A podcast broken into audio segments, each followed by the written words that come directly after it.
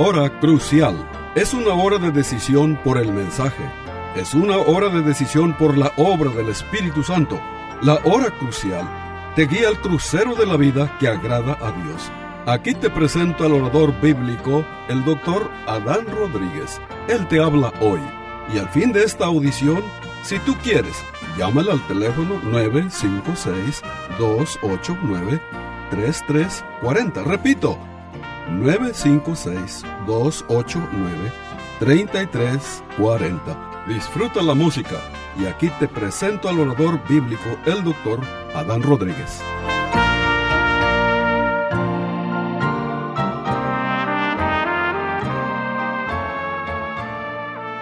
¿Qué tal, querido radio oyente? Bienvenido a una nueva edición de su programa La Hora Crucial.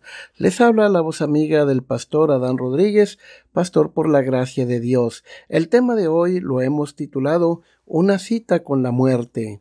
Y nuestro texto que vamos a utilizar para desarrollar nuestro tema se encuentra en la carta a los Hebreos en el capítulo 9, versículo 27, que dice lo siguiente y de la manera que está establecido para los hombres que mueran una sola vez, y después de esto el juicio.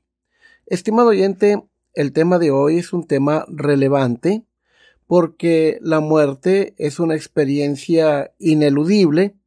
Eh, realmente todos nosotros tenemos una cita con la muerte y la Biblia llama a la muerte el postrer enemigo en la primera carta a los Corintios capítulo 15 versículo 26.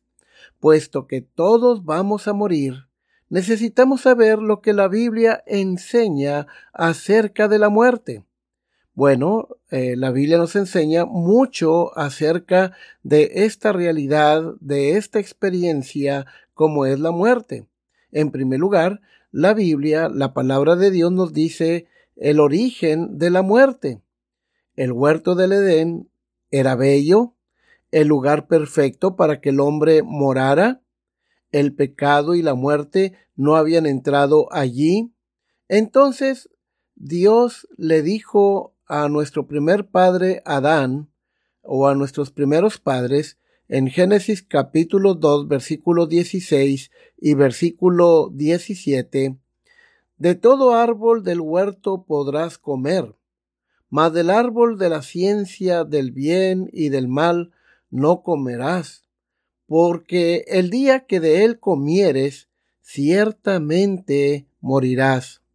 La Biblia, la palabra de Dios nos dice, este, en Génesis el capítulo 3, que nuestros primeros padres, Adán y Eva, desobedecieron a Dios, comieron del fruto prohibido y murieron espiritualmente en ese preciso momento. Entonces la muerte entró.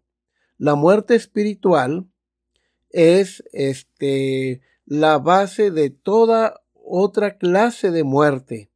Por ejemplo, cuando nuestros primeros padres pecaron contra Dios, en ese instante murieron espiritualmente. ¿Por qué? Porque la gloria de Dios se apartó de ellos. La comunión hermosa que tenían con Dios se rompió. Con razón, Romanos 3:23, como un eco de lo que sucedió a nuestros primeros padres y como una realidad que todos vivimos, declara, por cuanto todos pecaron y están destituidos de la gloria de Dios. Esto quiere decir que todos los seres humanos, como nuestros primeros padres, este, hemos muerto. Estamos espiritualmente muertos. Pero después empezó el alma del hombre a morir porque el hombre comenzó a mentir, a engañar, a dar excusas. Su alma empezó a calumniar. Posteriormente, si leemos el capítulo 5 de Génesis, con excepción de Enoch, encontramos que todas las personas vivieron una cantidad de años y al final dice y murió y murió y murió. Dios nos estaba diciendo lo que él quiso decir cuando dijo, ciertamente morirás. Lee la historia de los reyes de Israel y de Judá y te vas a dar cuenta de lo siguiente. Ellos vivieron, ellos reinaron y ellos murieron.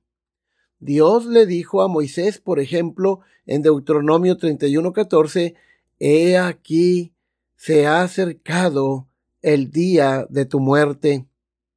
Dios dijo al rey Ezequías, Prepara tu casa, porque ciertamente morirás. Isaías 38:1. Nuestro Señor Jesucristo, querido amigo, este, él con frecuencia habló sobre la muerte. Habló, por ejemplo, de un hombre rico que murió y fue al infierno. Lucas capítulo 16, versículo 19 hasta el versículo 31.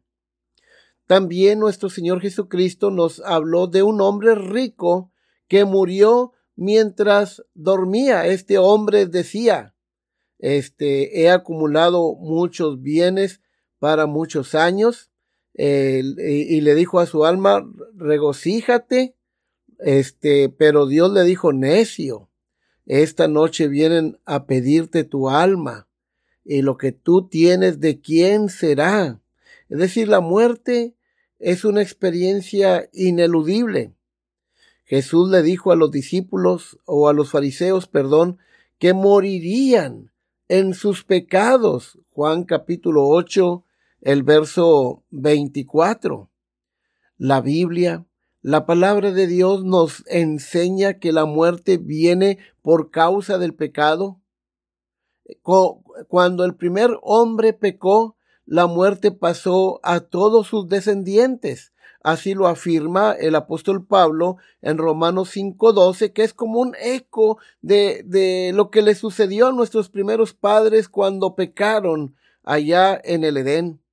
Por tanto, dice Pablo, como el pecado entró en el mundo por un hombre, Adán, y por el pecado la muerte, así la muerte pasó a todos los hombres, por cuanto todos pecaron.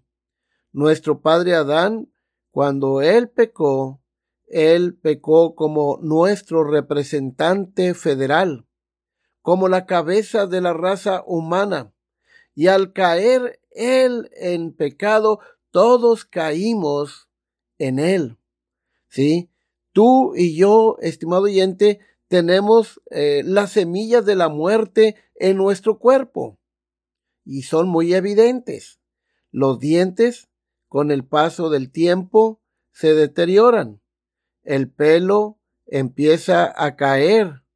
Luego se pone también canoso.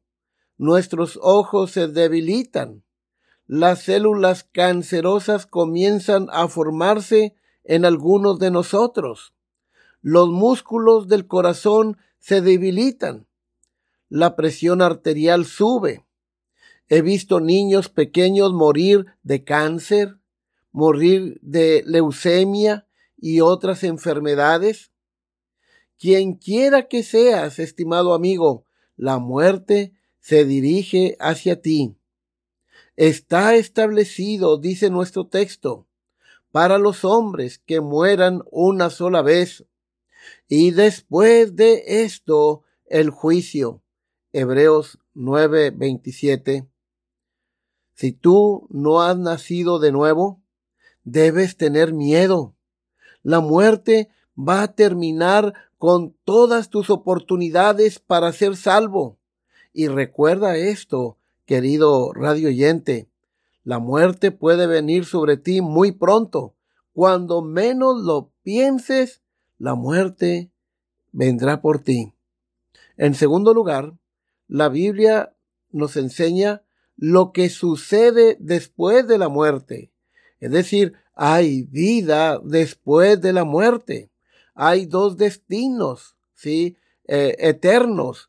Eh, eterna dicha y eterna condenación. Ahora la pregunta que debemos plantearnos es la siguiente. ¿Qué le sucede a un cristiano que ha nacido de nuevo, ¿sí? Después de que su cuerpo fallece, después de que muere. Bueno, la Biblia este, tiene muy hermosas noticias. Su cuerpo va al sepulcro, pero su espíritu, su alma, va a estar con Cristo. Por ejemplo, Segunda de Corintios capítulo 5 versículo 8, y esta es la enseñanza del Nuevo Testamento, cuando un cristiano muere, su alma inmediatamente va a la presencia de Dios. Segunda Corintios 5.8 dice, ausentes del cuerpo, pero presentes con el Señor. Estimado oyente, en Hechos capítulo 7, versículos 55 y 56, por ejemplo, leemos que cuando Esteban lo estaban apedreando, él pedía perdón por sus enemigos. Dice, y puesto los ojos este, en el cielo, vio los cielos abiertos y a Jesús que está a la diestra de Dios puesto en pie para darle la bienvenida. Estimado oyente, este también en Lucas el capítulo 16, este allá por el versículo 20 al 21, este nos dice claramente que cuando Lázaro, que era una persona que confiaba en Dios, ¿sí? Un redimido. Dice que cuando él murió, vino una compañía de ángeles y lo llevaron escoltado al paraíso, ¿sí? Entonces, realmente, cuando un cristiano muere, es decir, cuando su cuerpo fallece, inmediatamente su alma va para estar con Cristo en un estado de conciencia, ¿sí? Para estar con Cristo. Estar con Cristo, estimado oyente, no significa estar dormido en un triste sepulcro. Estar con Cristo es estar consciente este, en su presencia. Jesús le dijo al ladrón moribundo que se arrepintió y confió en él, en este ladrón que fue salvo, Cristo le da una respuesta maravillosa. Hoy estarás conmigo en el paraíso. Y nunca un diálogo tan corto ha traído tanta bendición a un hombre como este diálogo que Cristo sostuvo con este ladrón moribundo que confió en él. Noten la respuesta de Cristo, hoy estarás conmigo en el paraíso. Hoy nos habla de existencia. Lo que Cristo le estaba diciendo a este ladrón que cuando su cuerpo diera su último suspiro, en ese mismo instante, en ese mismo día, él iba a estar con Cristo. No iban a pasar mil años, no iban a pasar dos mil años o cien años para que este ladrón eh, pudiera disfrutar de la presencia de Cristo. Cristo le dice, hoy, hoy habla de tiempo. La otra palabra de Cristo es estarás. Estarás, estimado oyente, nos habla de existencia. Cristo le dice, hoy tú seguirás existiendo. Cuando tu cuerpo del último suspiro, tú vas a estar conmigo. Este, no vas a estar dormido, no vas a estar en un estado de inconsciencia. Ciertamente a veces la Biblia, como por ejemplo en Primera de Tesalonicenses capítulo 4 versículo 13 al 15, habla de los que durmieron en el Señor. Pero aquí el que duerme es el cuerpo, mientras que el alma está más viva que nunca, mientras que el alma está con Cristo, ¿sí? En la presencia de Cristo, consciente. Por eso Cristo le dice, hoy estarás. Estarás habla de existencia. Noten la otra palabra, conmigo. Conmigo habla de compañerismo, ¿sí? Habla de comunión con Cristo. Y la expresión en el paraíso, paraíso habla de dicha, habla de felicidad. Eh, nadie sería feliz estando dormido en un sepulcro, pero Cristo le dice, hoy mismo estarás, seguirás existiendo, estarás conmigo en comunión conmigo en un lugar de dicha y felicidad como es el paraíso. Por cierto, estimado oyente, donde quiera que esté Cristo, allí es el cielo. Entonces, querido amigo, así que la muerte no aterroriza a un cristiano a una persona que ha nacido de nuevo, a una persona que ha puesto su confianza en este Cristo que murió y resucitó. Las escrituras nos enseñan la mejor manera de vivir, la manera más noble de sufrir y el modo más confortable de morir. John Flavel dijo estas palabras. Pero, ¿qué le sucede a la persona no convertida que muere en sus delitos y pecados? Bueno, en Lucas capítulo 16, versículo 23 en adelante, se nos habla de un hombre, este rico, judío, eh, inmisericordia, que confiaba en sí mismo, pero nunca confió en Cristo como el Señor y el Salvador de su vida cuando Él murió. Dice el versículo 23 de Lucas 16, dice, y en el Hades, es decir, en el infierno, alzó sus ojos estando en tormentos. Note usted la palabra tormentos es plural. Y esto nos indica que en el infierno hay varios tipos de tormento. Por ejemplo, el tormento de las llamas del infierno que torturan el alma. Dice, estoy siendo atormentado en esta llama.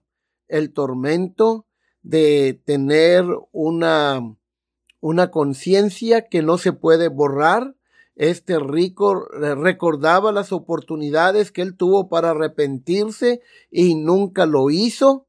Recordaba que tenía cinco hermanos y que estos hermanos iban a, a estar con él por la eternidad en este lugar de tormento. Este, una conciencia que le acusa de culpabilidad.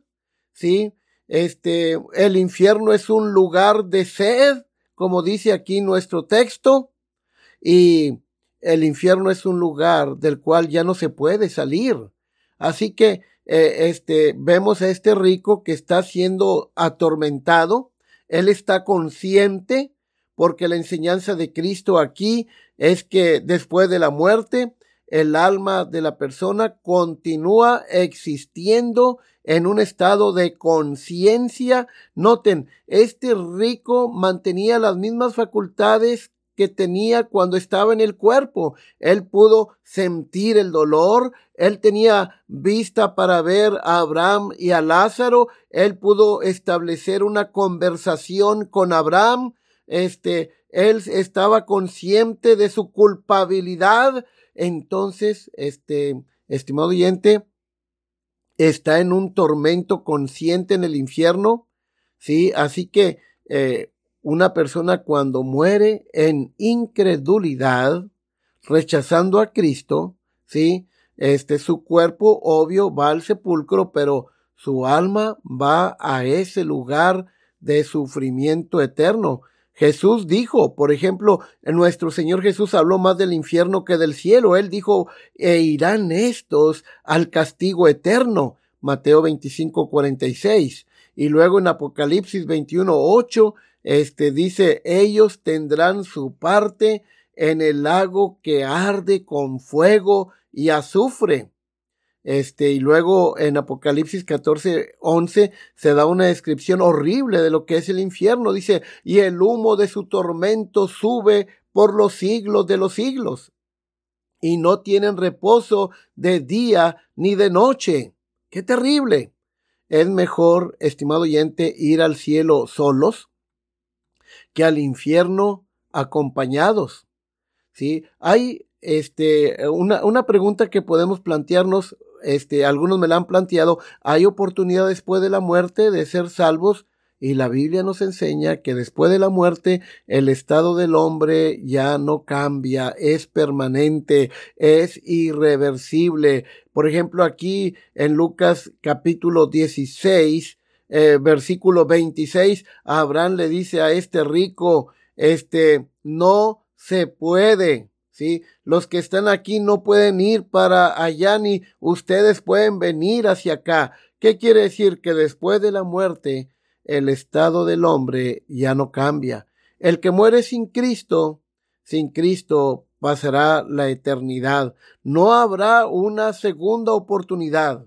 La Biblia nos da claramente un no enfático Abraham le dijo al hombre rico que estaba en el infierno, una gran cima está puesta entre nosotros y vosotros, de manera que los que quisieran pasar de aquí a vosotros no pueden, ni de allá pasar acá. Es decir, después de la muerte, el estado del hombre ya no cambia. Estimado oyente, Cristo Jesús te llama a venir a Él hoy mismo, ahora mismo después de la muerte no habrá otra oportunidad. Esto es lo que la Biblia nos enseña. En tercer lugar, la Biblia, la palabra de Dios advierte de la muerte repentina. Más de la mitad de todas las muertes son repentinas. Accidentes automovilísticos, asesinatos, suicidios, guerra y ataques al corazón son repentinos. La gran, mayoría de los que mueren así no tienen tiempo de arrepentirse y confiar en Cristo. Se van de esta vida a encontrar a Dios sin estar preparados. La Biblia advierte, ¿sí? El hombre que reprendido endurece la cerviz, de repente será quebrantado y no habrá para él medicina. ¿Sí? También la, la Biblia dice, prepárate para venir al encuentro de tu Dios. Este, he predicado, estimado oyente, por casi 45 años. Vez tras vez y a través de los años, He visto gente morir repentinamente, que no estaban preparados para encontrar a Dios. Recuerdo muy bien, en cierta ocasión estaba hablando con un jardinero, andaba cortando la yarda de una casa y, me, y estaba dialogando con él y él me dijo, espérame tantito, deje tomo tantita agua y tomó su agua y dijo, eh, véngase, vamos a platicar, voy a descansar tantito y se sentó en un sillón y en ese momento le dio un ataque al corazón y murió. La muerte no avisa cuando viene. Tú puedes morir en cualquier momento, estimado oyente. Así que, este, la muerte puede venir, es una experiencia ineludible. Así que, este, eh, si tú murieras este día, ¿Dónde pasarás la eternidad? Vez tras vez he sido llamado a conducir servicios fúnebres para gente que murió sin ser salva. Para mí siempre es difícil conducir tales servicios. Es imposible darle esperanza alguna a parientes en situaciones trágicas como estas. Por ejemplo, yo no les puedo decir, eh, eh, este ser querido ahora está en la presencia de Dios, disfrutando de las delicias del cielo y de la presencia de Cristo. Tampoco les puedo decir, Él les está mirando desde el cielo, porque esto no es cierto. Pero, desde luego, lo que, lo que he hecho siempre es que eh, esta es una oportunidad para predicar el Evangelio este, a todas las personas que están allí presentes y dar algunas palabras de consuelo a la familia. Ahora, estimado oyente, si tú murieras de repente en estos días que vienen, ¿qué te sucedería a ti? ¿Podrías decir con el apóstol Pablo, porque para mí el vivir es Cristo y el morir es ganancia? O irás a la eternidad sin esperanza de estar con Cristo? ¿Será el cielo o el infierno para ti?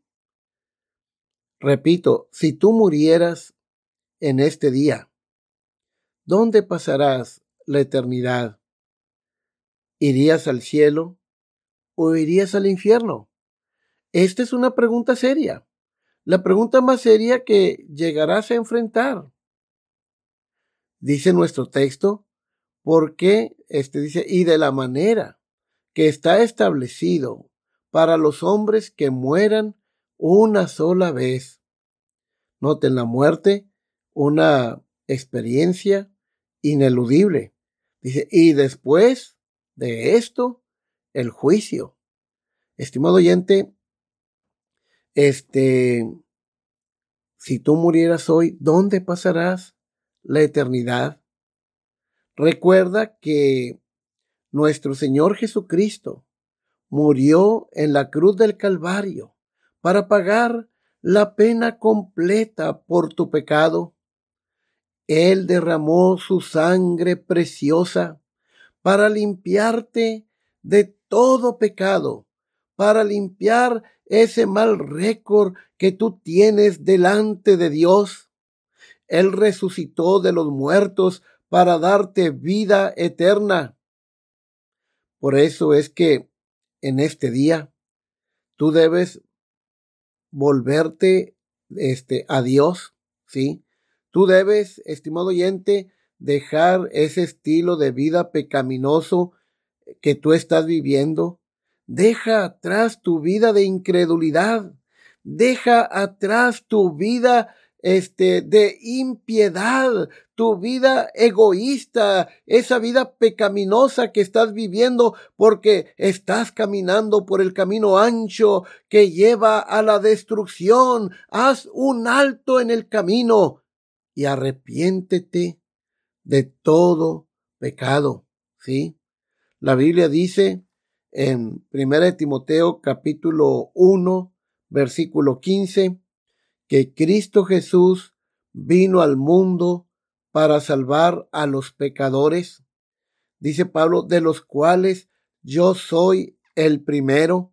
En otras palabras, yo soy el pecador más grande. Decía el apóstol, yo perseguí a la iglesia del Señor.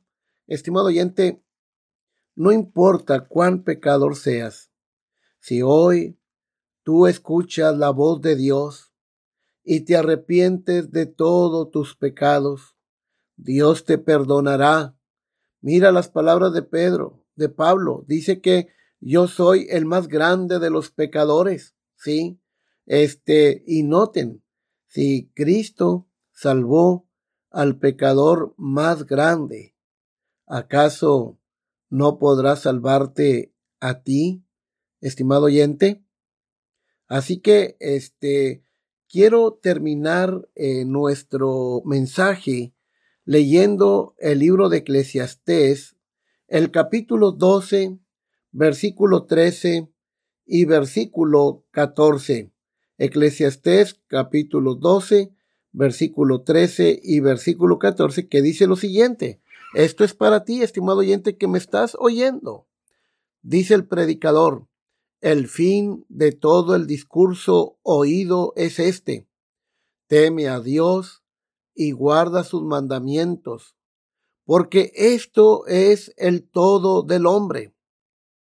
Porque Dios traerá toda obra a juicio, juntamente con toda cosa encubierta, sea buena o sea mala. Y Hechos 17, versículo 30 y 31, dice que Dios ha establecido un día en el cual juzgará al mundo con justicia.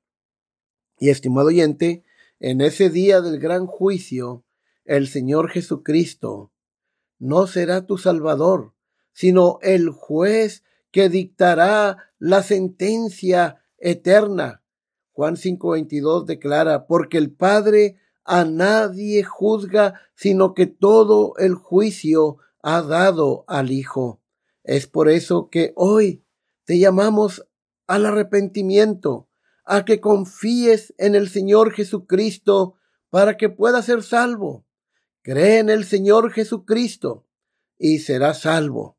Estimado oyente, hemos llegado al final de esta edición. Se despide la voz amiga del pastor Adán Rodríguez, pastor por la gracia y la misericordia de Dios, pastor de la Iglesia Bautista Jerusalén, y este nos vemos hasta la próxima de la serie.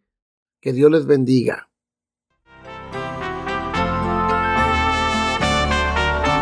Este fue su programa La Hora Crucial La Iglesia Bautista Jerusalén y su pastor Adán Rodríguez agradecen a su bella audiencia y les recuerda que los días lunes y viernes a las 12 horas del mediodía este programa se repetirá sin falta. Y si usted vive en la frontera, le invitamos a que asista a nuestro culto de adoración los domingos a las 11 de la mañana. El santuario del templo Jerusalén se encuentra en la calle Cafri, a una cuadra de la biblioteca de la ciudad de Far, Texas. Llame al doctor Adán Rodríguez y con gusto le informará. Teléfono 956-289-3340. O si usted prefiere escribir, hágalo. La hora crucial, PO Box 774, Far, Texas 78577. Repito, la hora crucial, PO Box 774, Far, Texas 78577.